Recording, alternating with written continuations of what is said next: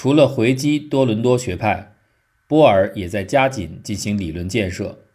一方面重新反思文斯库斯的不足之处，另一方面重新形塑维也纳学派。在文斯库斯的反思过程中，有四个方面不赞同他的观念：一、不认为种族起源只属于日耳曼人；二、不认可他的核心传统中的精英观；三、文斯库斯过于喜欢观念史，甚至以为种族观念带来了变迁动力；四、罗马与日耳曼二元对立的世界观及其强烈的日耳曼种族偏好的阐释倾向。在形塑维也纳学派方面，波尔宣布是沃尔夫拉姆开创了中古早期史研究的维也纳学派。起源问题是维也纳的早期中古史研究特别关注的领域，而以欧洲民族的召见与提供这些信息的文本之间的关系为重点。中古早期历史人种志学的维也纳学派。由长期担任奥地利历史研究所主任的赫尔维希·沃尔弗拉姆所创建的起源问题，一方面涉及中古时期形成的共同渊源，另一方面则是针对现代民族神话语境下的应用和滥用。但我们知道，维也纳学派是一个很早就流行的派别术语。二十世纪初的道普什就被称为维也纳学派成员。而前文提到的霍夫勒也被称作日耳曼研究的维也纳学派的代表人物，因此波尔重新开山立派，其实是应对英语世界对德意志民族主义不绝于耳的质疑之声。与文斯库斯、沃尔夫拉姆这一辈学者相比，波尔不仅更强调族群生成中的复杂性与模糊性，而且更加偏向于用现代文学批评和人类学的认同性。来阐释中古早期的族群生成，强调了听众的重要性，将目光稍微调整，从谱系的生产者转向消费者。如果有诸神、英雄和谱系存在，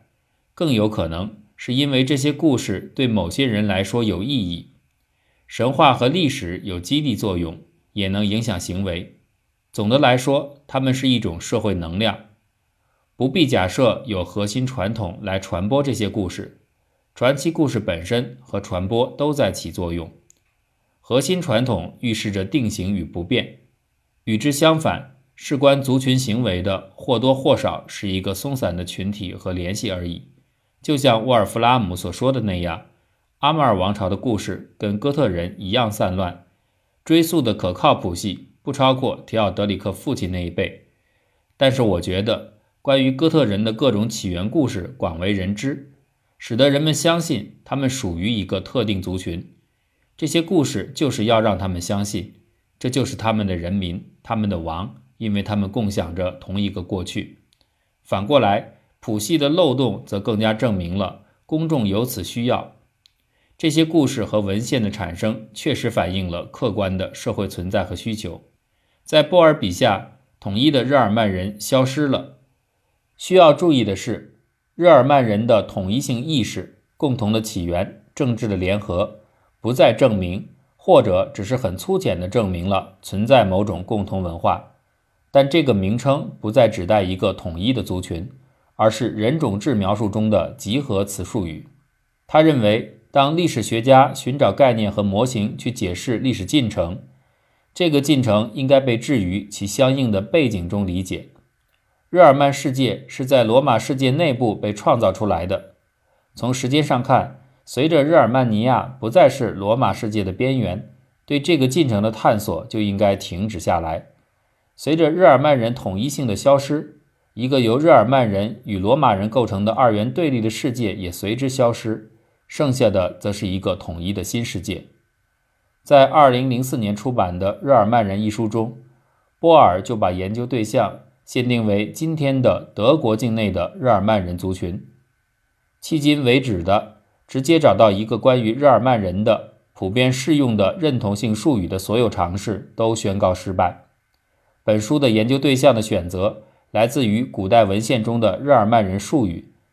哥特人、汪达尔人和伦巴第人建立的罗马日耳曼王国，在五世纪之后是在罗马故土上建立起来的。所以不能再是德意志史的一部分。本书讨论莱茵河、多瑙河和维斯瓦河之间的古代日耳曼尼亚地区。哥特人向斯基提亚邻居学习了骑战。三世纪后，罗马人在多瑙河下游地区碰见他们的时候，在当时的史料中并不被称为日耳曼人，而是与萨尔马蒂亚人、阿兰人和匈奴人联系在一起。因此，本书不仅不包括哥特人和格比特人，也不会将汪达尔人和其他一些小族群纳入进来，因为他们都处在匈人的统治之下。所以，属于德国史范围的日耳曼人大迁徙，则只包括法兰克人、勃艮第人和阿拉曼尼人。在德语世界，除了波尔宣扬的维也纳学派之外，还有许多不同的立场和流派。大体来说，考古学家比较倾向于赞成广义的日耳曼人定义，也比较坚持存在日耳曼人的统一性。文斯库斯的学生们则比较重视日耳曼人的历史延续性。以及他们给欧洲历史带来的独特贡献。热衷于文献考定的学者则比较倾向于取消日耳曼人这一概念，因为自四世纪以后，这个术语从拉丁文献中基本上消失过一段时间。这种多元化的趋势甚至使得史家应用族群生成理论而得出完全相左的结论。二零零六年，在圣马力诺，由社会压力跨学科研究中心组织的。关于东哥特人的研讨会中，伦敦大学教授彼得·席泽尔发表长篇文章，对十年前出版的一部博士论文进行回顾和批判。这部作品是由帕特里克·阿莫利撰写的，书名叫做《东哥特意大利的人民和认同性》。在书中，阿莫利把种族生成理论大大的复杂化了，通过整理当时文献中的族名。他将族群化为一种区域性的具体的认同策略。通过细致比对三百七十九位哥特人的人民档案，他得出结论，认为族群认同不过是统治者用来调动效忠意识的意识形态策略，而且只是多元化的竞争性的认同性中的一种，具有短暂性和实用主义特征。它并不意味着真正的种族特征和起源。也无法取代更为流行的地方化认同和行业认同，但族群认同策略在当时的意大利比较有效，因为那里相对于其他地区而言更加官本位。彼得·希兹尔本人关于哥特人的专著《哥特人和罗马人》出版于1996年。他的观点是，在对抗查士丁尼的再征服战争中，哥特人之所以勇斗罗马军队长达二十年。确实是因为他们基于长期的共同生活和战斗经历，形成了利益纽带，并在与外界接触的过程中，生成了属于哥特人的族群认同感。席泽尔认为，阿莫利与他在三个方面的学术经历都非常相似，他们都接受了关于认同性的比较文学方面的研究成果，都受到了文斯库斯提出的族群生成理论和沃尔夫拉姆相关研究著述的影响。都对人类学和民族学的新学术成果进行了充分吸收，尤其是英国人类学家埃德蒙德·里奇关于缅甸的山区部族的研究，而且他们俩对认同性的理解基本一致，在综述中对学术文献所做的评价也基本一致。但阿莫利认为，族群生成只是一种意识形态策略，作用不大。席泽尔指出，阿莫利的根本性缺陷在于样本数量太少。三百七十九名哥特人不过沧海一粟，因此他的文章标题是：难道仅仅是意识形态策略吗？东哥特人治下意大利的哥特人认同性。三百七十九名哥特人作为样本，被席泽尔认为太少。这一发现道出了中古早期史研究中最尴尬的困境：匮乏的史料，而且相当零散，使得宏大叙事与个案研究之间的遥远似乎变得难以克服。民族大迁徙瓦解了罗马世界的统一性之后，多元化发展越来越多地从史料中呈现出来。如亚尔努特所总结的那样，莱茵河上游和下游地区的罗马化程度不同。奥多瓦克称意大利王时的意大利和伦巴第王国之下的意大利拥有各自不同的罗马残留成分，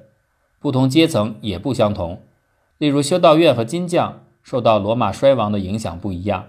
而且必须考虑到，不仅当时的史家有着不同的动机和指导思想，今天的史家同样受到各自意识形态的左右，在他们的笔下，对罗马化程度的评估也就各自不同。当19世纪中古史家建立中古早期史的宏大叙事的时候，他们也依据史料批判原则，根据文献史料反映历史真实的能力，将其价值分为三六九等，建立起一个与宏大叙事相应的史料的等级体系。当近年来，中古史家克服19世纪所创建的宏大历史叙事的时候，也同时在重估史料乃至解构史料的批判原则。似乎文献史料对历史真相的反应能力变低了，但对写作者主观认识和观念的反应程度提高了。史料之间的绝对价值高下之别变淡了。原来的文献史料等级体系大为松动，似乎一切文献史料都具有等值，都能反映当时人们的认知。从这个角度而言，史料似乎迎来了平等的民主时代。